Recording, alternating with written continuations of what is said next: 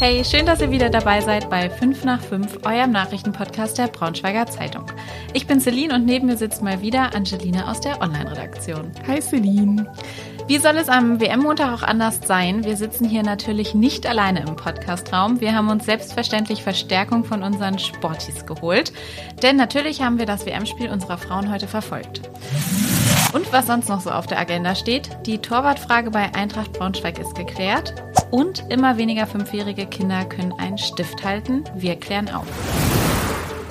Wir haben es eben schon angekündigt, Tobi aus der Sportredaktion sitzt bei uns. Hey. Servus, Celine. Servus, Angelina. Die deutschen Frauen sind ja heute erfolgreich in die WM gestartet mit einem 6 zu 0 Kantersieg. Dabei traf die Wolfsburgerin Alexandra Popp gleich zweimal mit dem Kopf. Hättest du gedacht, dass das Spiel so deutlich enden wird?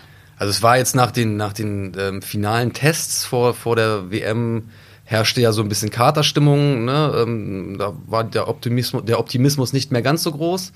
Ähm, daher ein Start nach Maß, der auch dem Selbstvertrauen natürlich dementsprechend, dementsprechend hilft und äh, vielleicht auch der Euphorie im, im Lande zuträglich ist. Okay, sind wir mal gespannt, wie die nächsten Spiele für unsere Frauen ausgehen werden.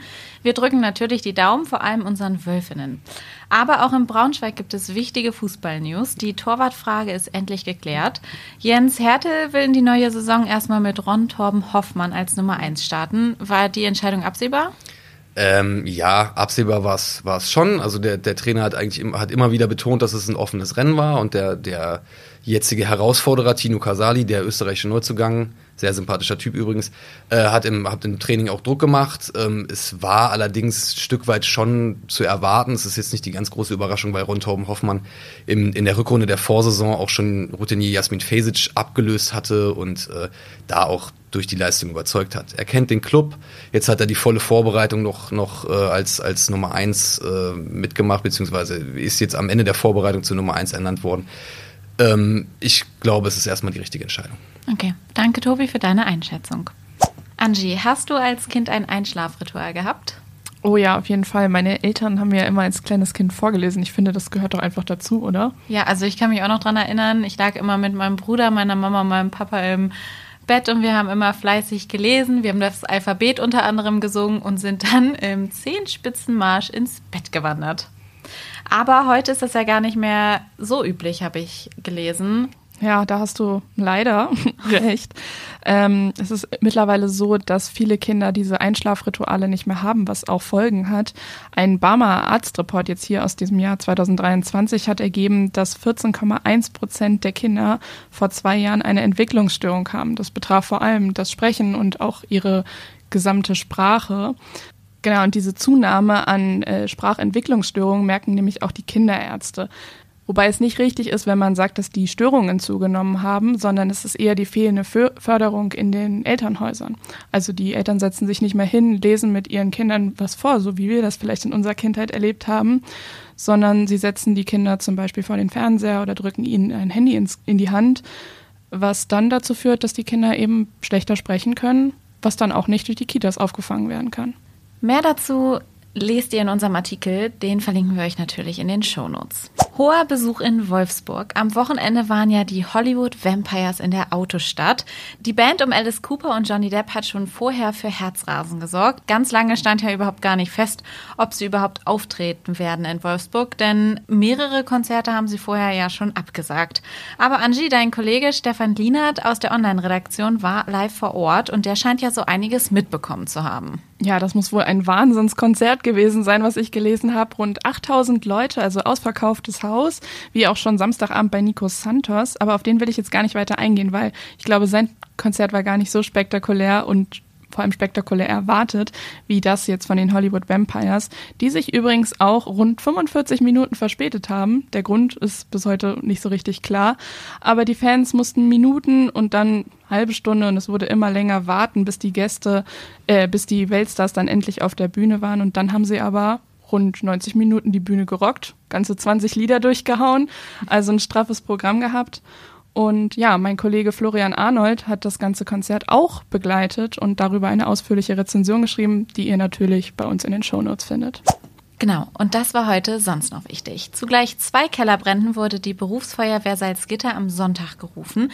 Am frühen Morgen hat es in der Mozartstraße gebrannt, am Abend dann in der Breite Straße. Personen wurden dabei glücklicherweise nicht verletzt. Auch Katzen, die in dem Haus der Breite Straße zu Hause sind, wurden gerettet. Nun ermittelt die Polizei ergebnisoffen nach der Brandursache. Damit ermittelt die Polizei aber noch nicht direkt in Richtung Brandstiftung, weil es dazu wohl bislang noch keine Hinweise gibt. Mehr dazu lest ihr bei uns im Artikel, den verlinken wir euch. In Salzgitterbad gibt es nun die Schotzbar. Mandy Götz und ihr Freund Dennis Sokor wollten wohl schon immer mal eine Bar haben und jetzt haben sie einfach mal die Chance ergriffen und das Nidiral auf der Braunschweiger Straße in Salzgitterbad übernommen. Mit ganz neuem Konzept, denn die schlichte Kneipe ist nun Vergangenheit. Die neue Bar soll moderner werden mit einem Angebot, das auch neue Kunden anziehen und ansprechen soll. Dazu gehört natürlich auch ein Social Media Auftritt. Ähm, auf Instagram folgen dem Account Account der Bar, glaube ich, schon so knapp 400 Menschen. Da das Paar aber vorerst weiterhin in seinen Berufen arbeiten möchte, hat die Bar erstmal nur am Wochenende, also freitags und samstags ab 22 Uhr geöffnet. Mehr zur neuen Lokalität in Salzgitter lest ihr bei uns auf der Seite. Den Link gibt es wie immer in den Show Notes. So, Angie, und du kannst bei Shots in, wo fährst du nochmal hin trinken? Nicht nur nach Salzgitter.